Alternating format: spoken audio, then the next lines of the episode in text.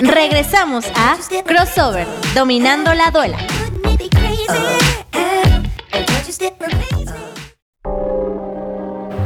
Y regresamos, como bien dice Piri Razo, a Crossover.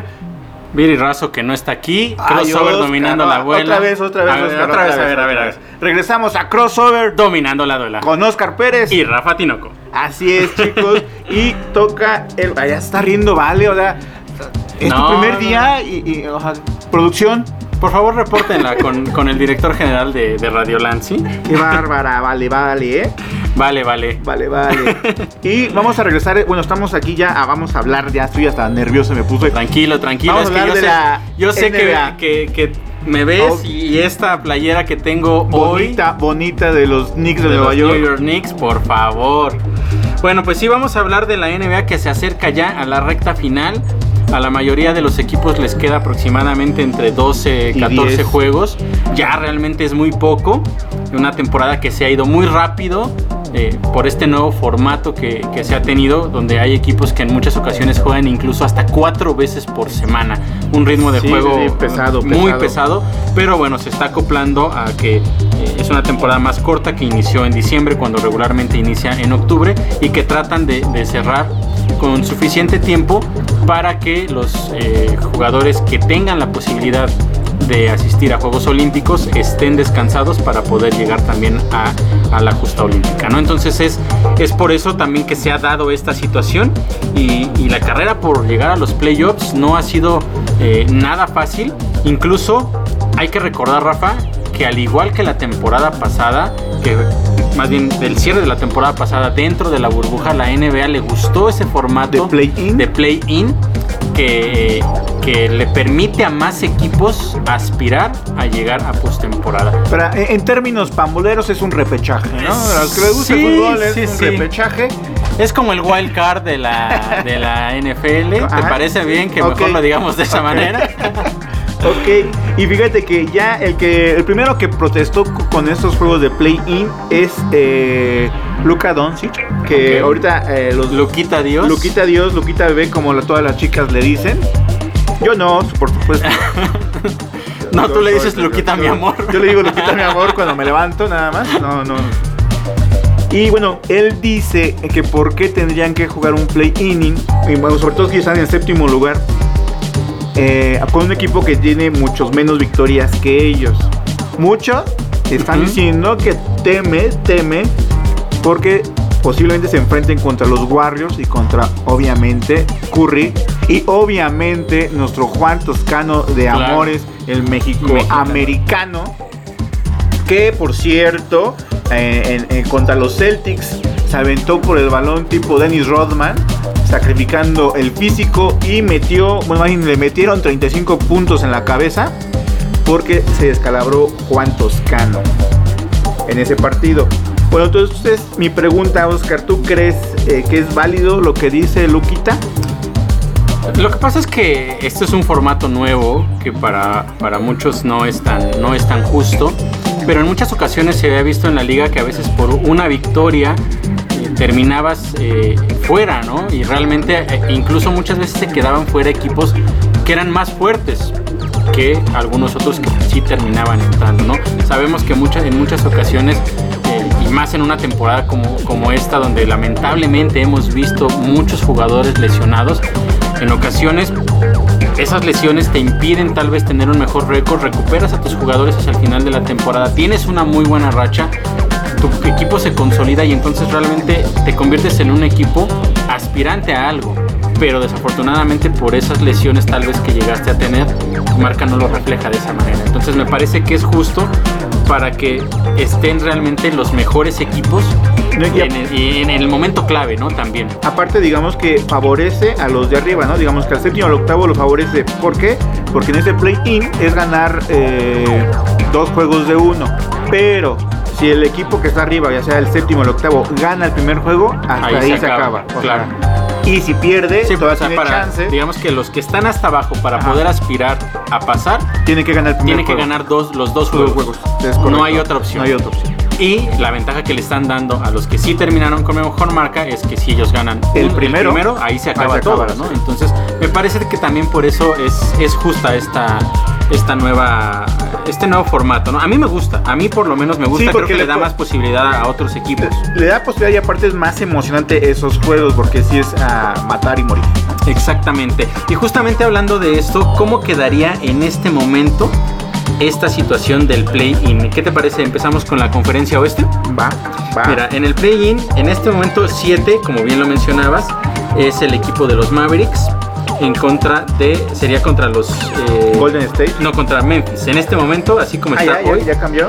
Sí, sí, sí, acá, acá está. Ah, pero el que tiene la más Porque acuérdate que es el, el actualizada. 7 contra el 8 y el 9 contra el 10. Quien se, se enfrentarían 9 y 10. 9, 10, 9 Ah, es ¿sí? Spurs y 10 son los Warriors. No sería. No, no, no, es 7 contra 8 y 9 contra 10. Pero eso sería más injusto porque el octavo, a los que en una teoría normal entran los primeros ocho. Ajá, pero mira, el formato es el siguiente. El que gane de 7 y 8 pasa automáticamente. El que pierda de ese todavía tiene la posibilidad de ir contra el que ganó del 9 y el 10. Digamos, 9 y 10. Spurs Ah, y Golden State. el que pierda se va. Eh, pero esto, entonces el formato es distinto que, la, que el de la burbuja. Sí, la un burbuja poco, era- eh, un poco, pero recordemos que también Pero estás aquí para orientarme, Oscar. al final Ah, en la burbuja fue un poco más también como por invitación casi al final, porque hubo equipos que debieron haber estado como los Knicks que no estuvieron en, en ese Qué bueno que me aclaraste ese en ese, en ese play-in de la burbuja, ¿no? Entonces, entre el 7 y el 8, el que gana, avanza. Ese ya está en playoffs. El que pierde tiene la posibilidad de, ga- de jugar contra el ganador del otro, del duelo en es que en este momento sería los Spurs contra los Warriors. Y el que gane es el que pasa. Por eso es que entre el 9 y el 10 tienen que ganar, el, si quieren acceder, tienen que ganar dos. Primero al de su eh, encuentro directo y después al que haya perdido. Ok. ¿ok? Entonces, eh, digamos que estos dos equipos, el 7 y el 8, con una sola victoria ganan, pero el que pierda la primera tiene una segunda una oportunidad, ¿no? Eh, entonces, ese sería en este Del momento el, oeste. el play-in del oeste. En el número uno, por supuesto, está el sorprendente equipo del Jazz de Utah, que libró una bala terrible con esa posible lesión De grave que de, de Spider. Mitchell, que ya se confirmó que no, que no es nada grave y, ¿Va- va a podrá- regresar? y podrá regresar un poco más adelante. Esperemos que no le afecte a- al equipo. Ah, pero va a regresar antes de playoffs o Eh, no, ya hasta sabe? la lo más seguro es que regrese hasta la, hasta- la postemporada. Y yo creo que también es lo más correcto no arriesgarlo sabiendo Sí, no- no la importancia. Están en una muy buena posición. La verdad es que es un equipo que ha. Sorprende, sorprende que esté en primer lugar de la conferencia. eh, sorprende porque es un equipo que sí se pensaba que iba a estar en playoffs, pero los probablemente cuatro, eh, ¿no? Eh, en los- en los primeros 4 o 5 y se veía mucho más fuerte equipos como Lakers e incluso los Clippers. ¿no? Sí. Otra gran sorpresa de este lado del oeste, sin pero lugar a dudas, los- mucho los mayor sorpresa que Utah, ¿no? Los Suns definitivamente una gran sorpresa, pero gracias a la llegada también de un jugador tan experimentado como es Chris Paul. Chris Paul, una experiencia, un jugador eh, base, armador, eh, jugaba en los Clippers. bueno, él llegó de los Rockets, ¿no? Bueno, para Ajá. la transferencia hacia los, los Rockets, pero se le reconoce más cuando estaba con los Clippers, en Así esos es. Clippers de Blake Griffin y Andre Jordan. de Andrew Jordan, sí, y bueno, digamos que si hoy viéramos, eh, hiciéramos una comparación antes de la temporada y en este momento cómo están los standings en la conferencia oeste, la verdad es que nadie lo podría creer, ¿no? Entonces uno es el Jazz, dos son los Suns, el tres son los Clippers, un equipo que sí se pensaba que iba a estar ahí entre los cuatro mejores, muchos quizá pensando, peleando la primera, pu- la, primera posición. primera posición contra con los Lakers, ¿no? Los Lakers que eh, en este, bueno, el cuarto son los Nuggets, Los un equipo que Nuggets. empezó muy mal la temporada Arrancó pésimo, pésimo. y de eh, repente regresaron con eh, Nikola Jokic con una temporada que está eh, como candidato para ser el MVP. Regre- ayudó a este equipo a regresar, ¿no? Y después los Lakers, que se, se pensaba como el gran favorito de toda la liga para poder ser ahí campeones. deja que te interrumpa.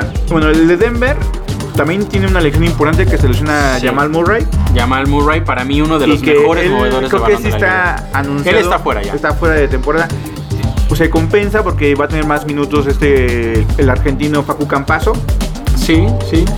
Pero bueno obviamente, obviamente, ah, obviamente la baja de Jamal Murray le puede Es afectar importante. y es importante para los Denver. Y los Lakers también están sufriendo muchas lesiones. Apenas el día de ayer, Ahí ayer regresó, regresó la ceja, Anthony Davis, pero también perdieron.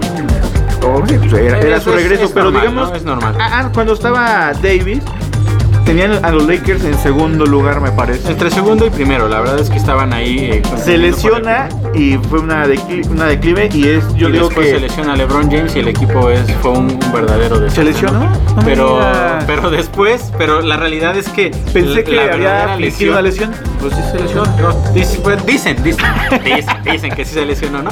Pero sí, la realidad, y lo hemos mencionado eh, muchas veces eh, en este espacio, eh, el, el jugador fuerte de este equipo, sin lugar a dudas, es Anthony Davis. Si Anthony Davis no está, este equipo no va a ningún lugar. Y bueno, y, y la dupla que va a ser ahora ya, eh, pues las Torres Gemelas, no digo no tan Torres Gemelas porque Davis no es tan alto, pero sí juega la posición de poste con la de este, el que acaba de regresar a los Lakers. El poste, Este. Drummond. De, de Andre Drummond, sí. Andre Drummond. Eh, bueno, no han jugado, No han jugado no juntos. y hay es que ver. al principio cuando eh, llegó Drummond también se lesionó. Sí. Si no, me, si no mal recuerdo, en su Pero- primer partido terminó Se lesionado. lesionó, pero que nada fue como un par de partidos. No. Entonces, no sé si realmente en algún punto los van a poner a jugar juntos.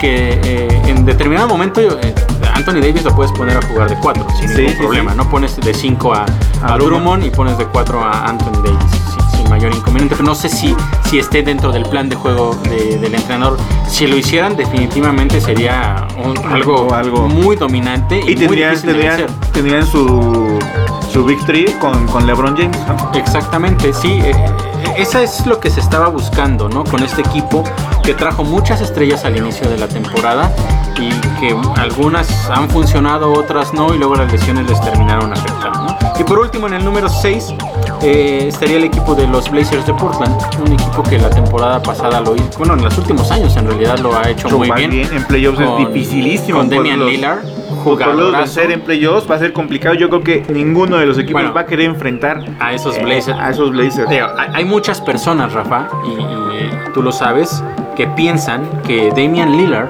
incluso Ajá. es mejor tirador de tres que Stephen Curry. Eso ya está para discusión. Para mí, Stephen Curry Es el mejor tirador de tres este de toda la historia. Pero No, sin digo, lugar a no- dudas, Lillard es alguien a quien no, no, no le quieres nada, que le le den el balón en el último momento porque te saca el partido en cualquier instante. Entonces, pues eso es de, del lado de, eh, de la conferencia oeste. Eh, Si quieres dejamos este para el siguiente corte la conferencia este y donde eh, obviamente estamos poderosísimos Knicks de Nueva York que están teniendo una temporada que ni tú ni yo nos esperábamos. Sabíamos que podía ser un equipo para entrar a playoffs o que estaría peleando por el play-in. por el play-in, pero ahora ya es una realidad. Ellos están peleando por estar en tercer y cuarto lugar porque es muy factible que, eh, bueno, si siguen con esa racha de, de no perder, porque llevan Ocho, ocho, victorias, victorias, consecutivas. al Hay nada más para el gasto, ¿eh? No lo habíamos. más para el gasto, pero no, no vamos a hablar más de esa racha, lo, lo- Lo hablaremos después del corte. del corte, pero Vamos. sí, se pone interesante también el este. Regresamos a Crossover, dominando la duela.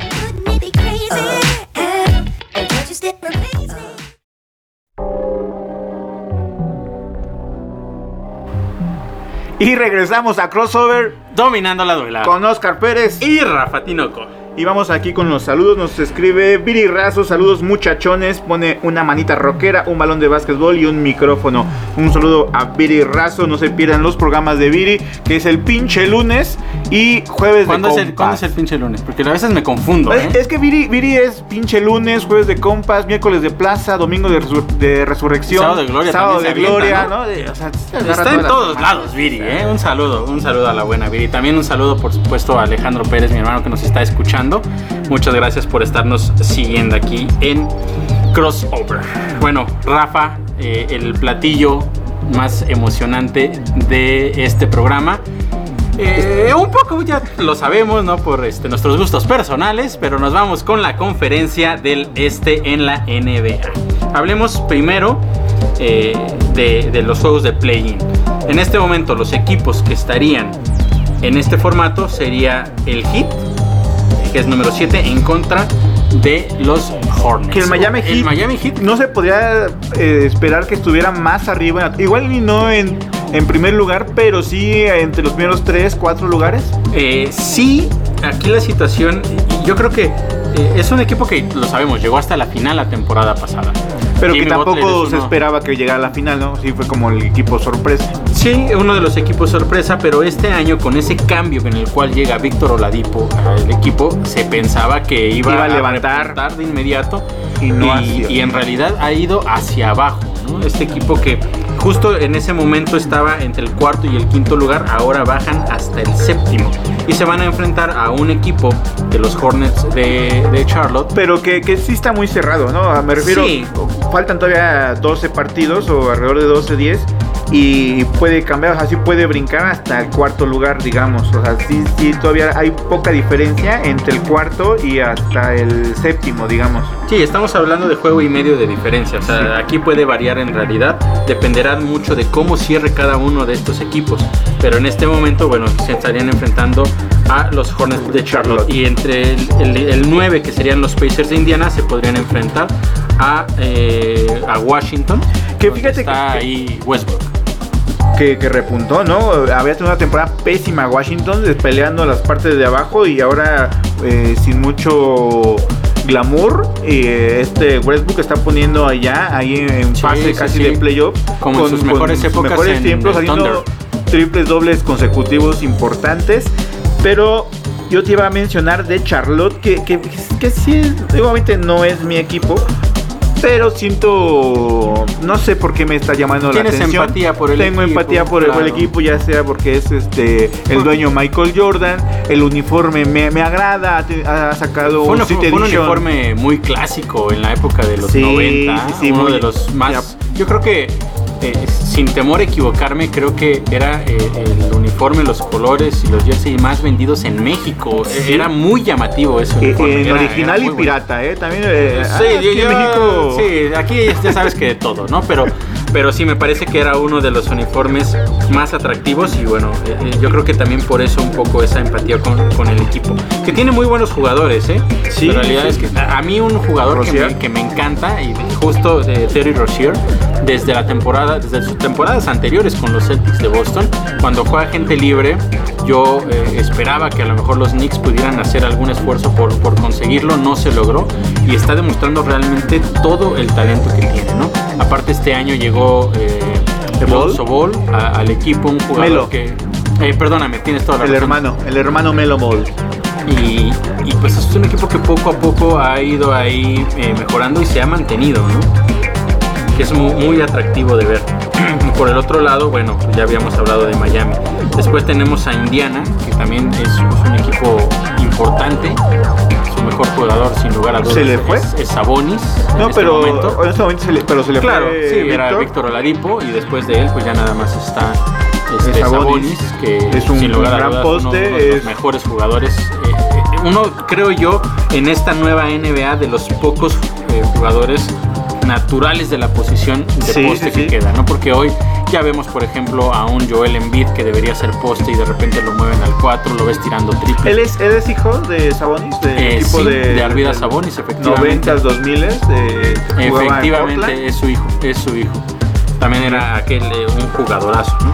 Sí. Y bueno, ese sería entonces eh, el play-in en este momento, ¿no? Hasta eh, antes de los resultados, por lo menos, de la jornada de hoy.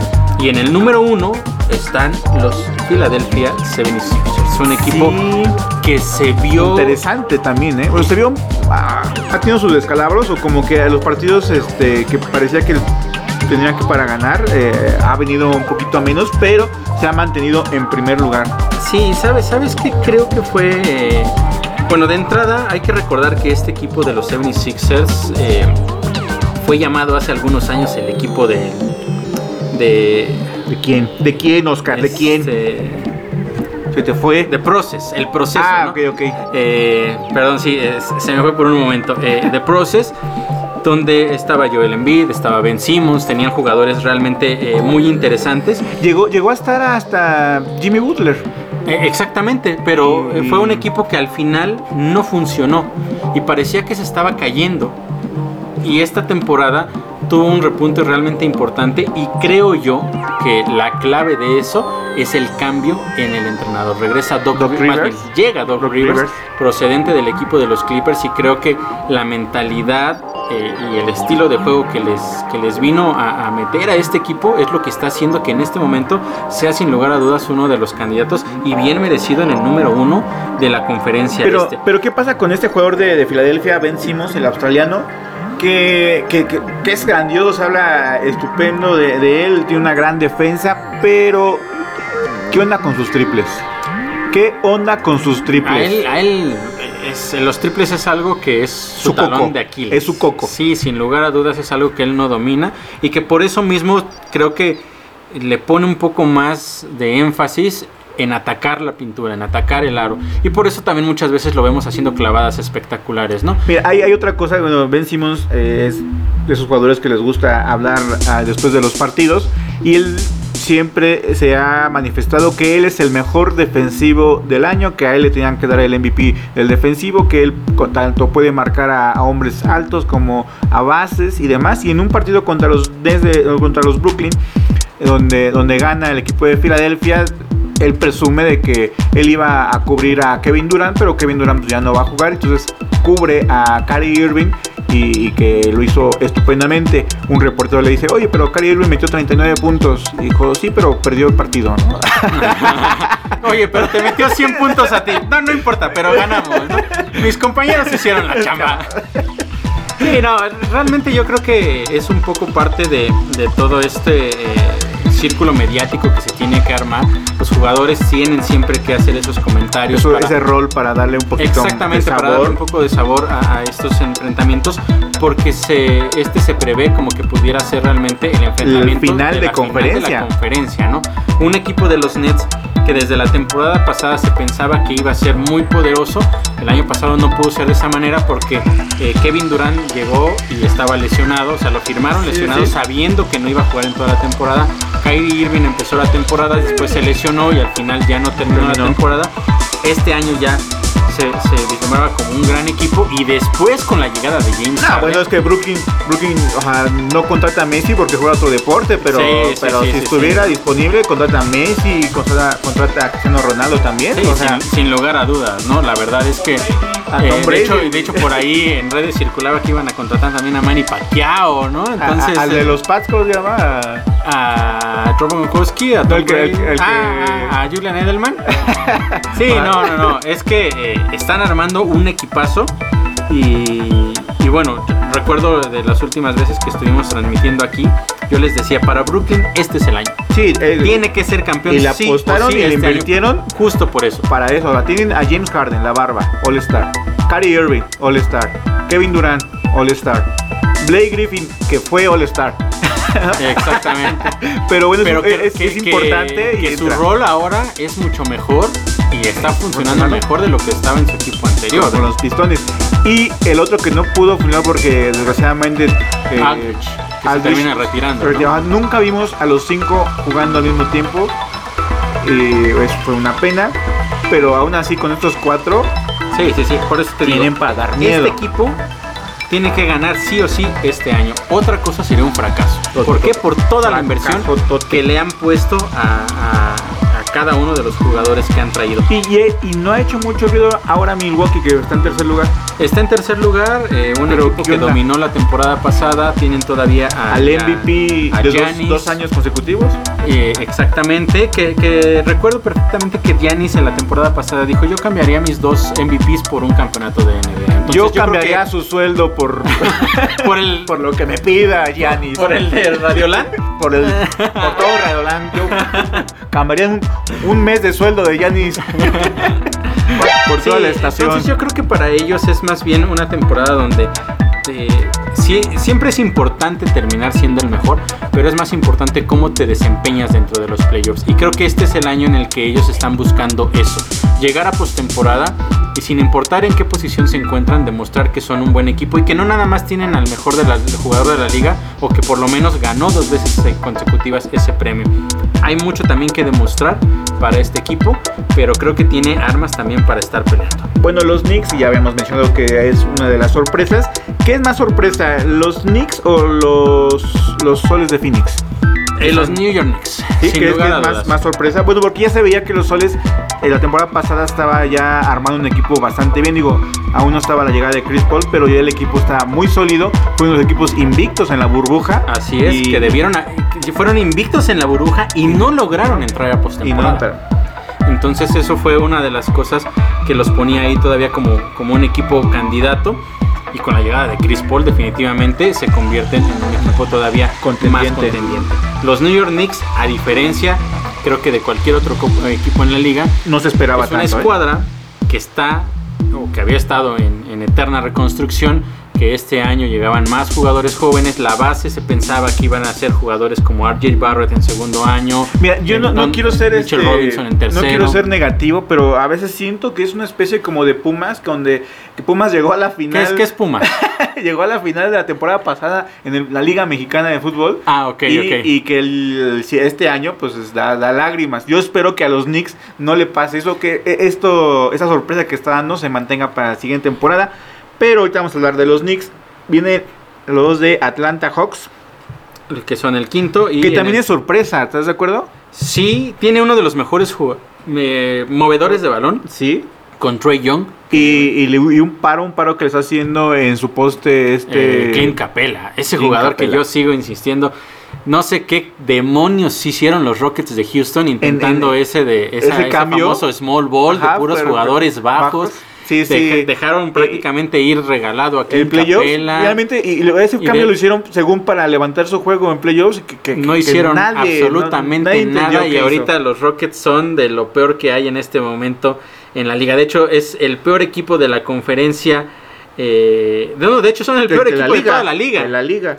Pero bueno, eh, del oeste ya hablamos, ¿no? Entonces, eh, sí, la llegada de Clint Capella sin lugar a dudas una adición increíble para esta escuadra de eh, los, Hawks de Atlanta.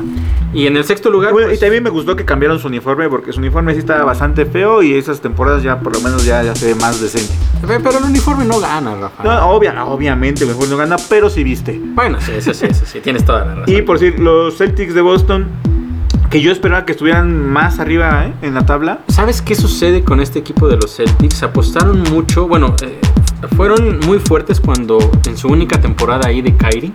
Sí. Y cuando él se va eh, justamente a los Nets, ellos traen a un jugador que era también muy bueno. De Charlotte que es este Kemba, Walker, pero que desafortunadamente para los Celtics pues no ha terminado de consolidarse como el gran jugador que se veía en esta, en esta escuadra de, Charlotte, ¿no? Entonces perdieron también a Gordon Hayward, otro gran jugador. Es un equipo que está sufriendo un poco en este momento. Pero bueno, ya, sigue estando ahí dentro de. Hablemos a lo que nos trunge Chencha, a lo que nos deleita Oscar. Bueno, y entonces ahora sí, Dani, por favor, ayúdanos con más. Eso.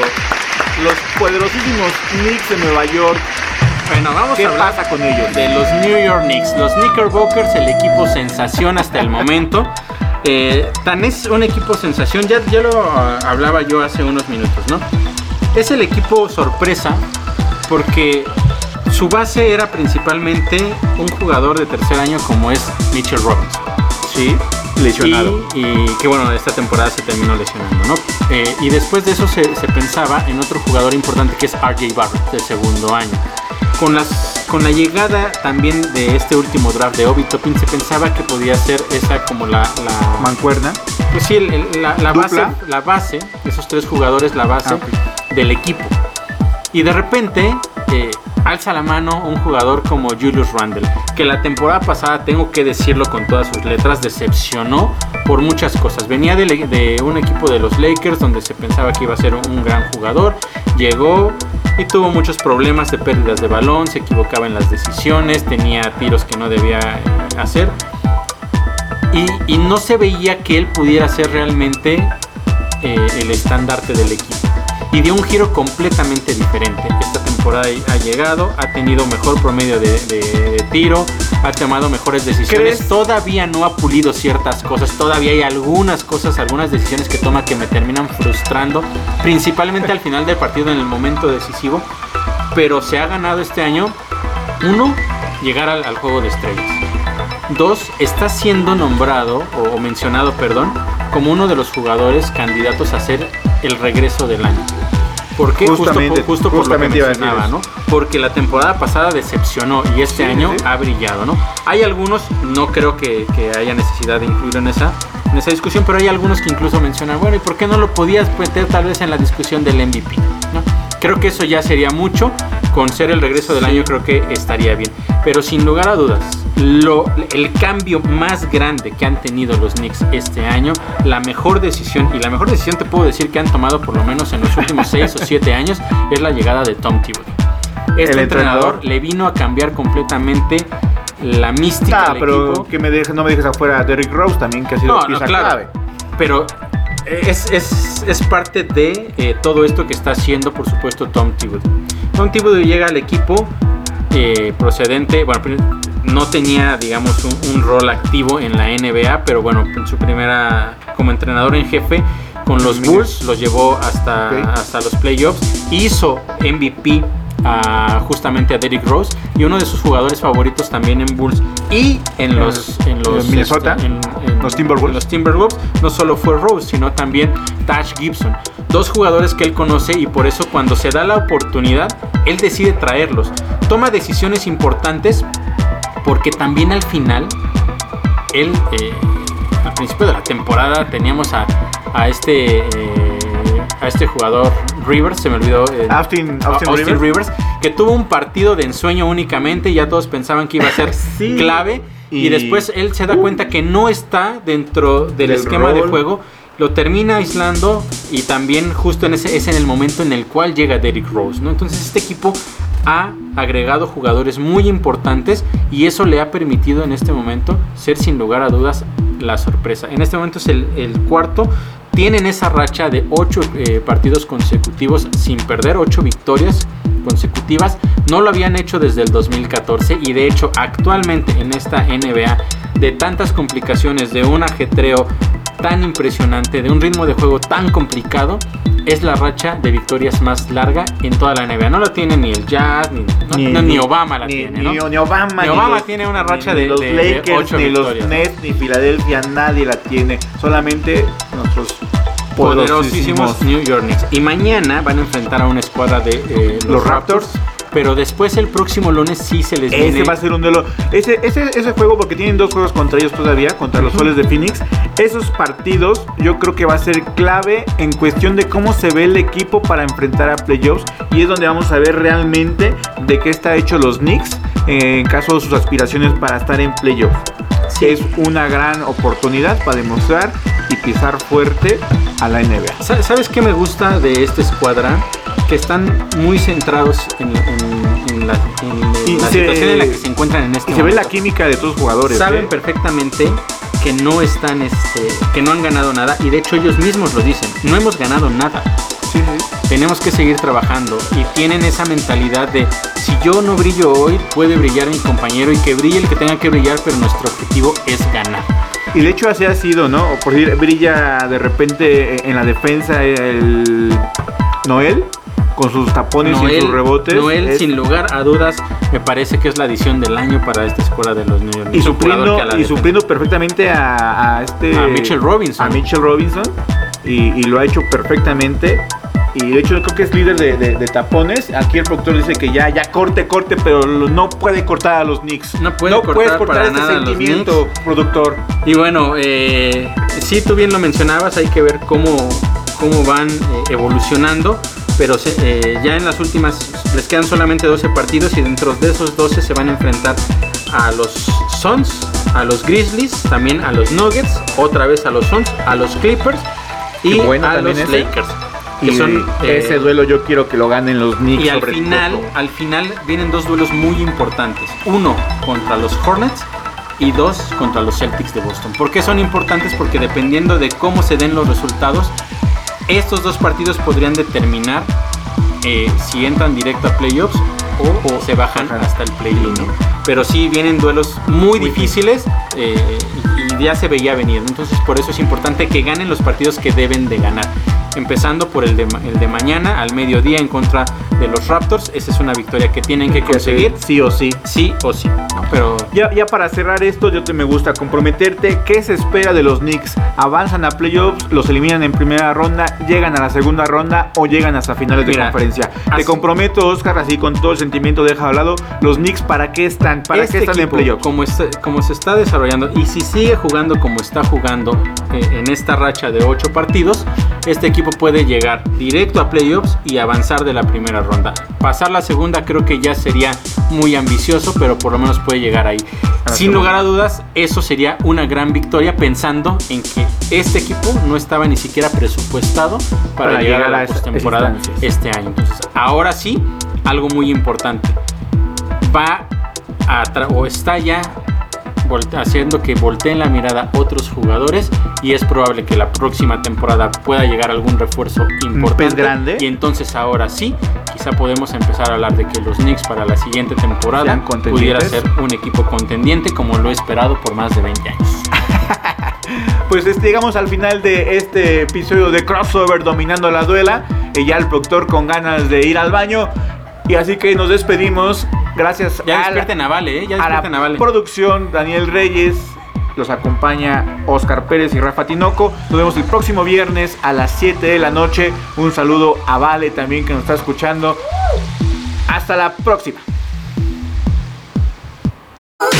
Esto fue Crossover, dominando la duela.